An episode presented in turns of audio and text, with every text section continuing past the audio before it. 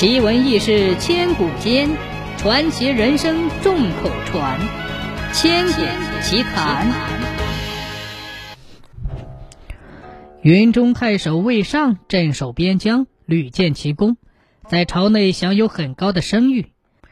可是，在一次向汉文帝报请战功时，他因为误差六个敌军的头颅，被汉文帝捉拿下狱。不久，南北边塞频频出事，军情紧急。当时有个老郎官叫冯唐，对魏尚遭到如此不公正的处罚，心里很不服，一心想救出魏尚，苦于没有机会接近汉文帝。这一天，汉文帝乘着漂亮的公车在京城里漫游，路过狼署的时候，看见有个老人迎接他，一问便知道他是冯唐，两人热乎的说起话来。汉文帝在闲聊中知道冯唐的祖先是赵国人，就夸奖起历史上的赵将李琦如何勇敢。冯唐认为。李琦的骁勇还比不上廉颇、李牧。文帝叹了一口气说：“哎，现在匈奴逞强，屡犯边塞。如果廉颇、李牧尚在，我以他俩为将，还怕匈奴吗？”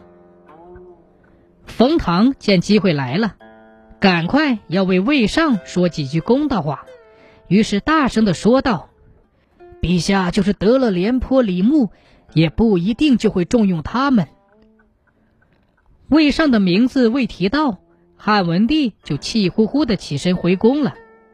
冯唐感到很沮丧，魏尚救不出来，自己的厄运也要降临了。不一会儿，宫中派来一个侍臣，把冯唐带了去。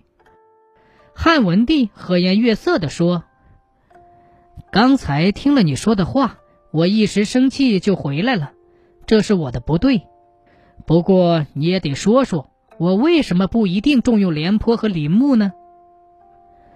冯唐被带进宫殿的时候，是准备受汉文帝的处罚，现在见皇帝那副诚心诚意的样子，一颗悬着的心也就放了下来。他回答说：“我听说古时候贤明的君王派遣将帅出征，都要举行隆重的仪式。”亲自为将帅推车，并授权给将帅。在行军作战中，对军功奖罚都由将帅们自己决定，再向君王报告。就是以前赵国的李牧去镇守边塞的时候，赵王命令规定，边关的租税都由李将军他们自己来奖励战士们，不要向朝廷缴纳。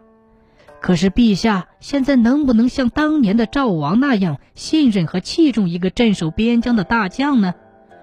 举个例子说，云中太守魏尚在镇守边疆的时候，他的忠心和才能并不比李牧差，全军上下都愿意为他效力。可是陛下却为他在报功中的误差将他下狱，魏尚这些过失同他的功劳相比，又算得了什么呢？所以，我认为陛下即使得了廉颇、李牧，也不一定能重用他们。汉文帝听到这里，恳切地说：“嗯，我以为这样对待魏尚是错了。你赶快拿着我的命令，到狱中释放魏尚，让他官复原职，立即出镇边疆。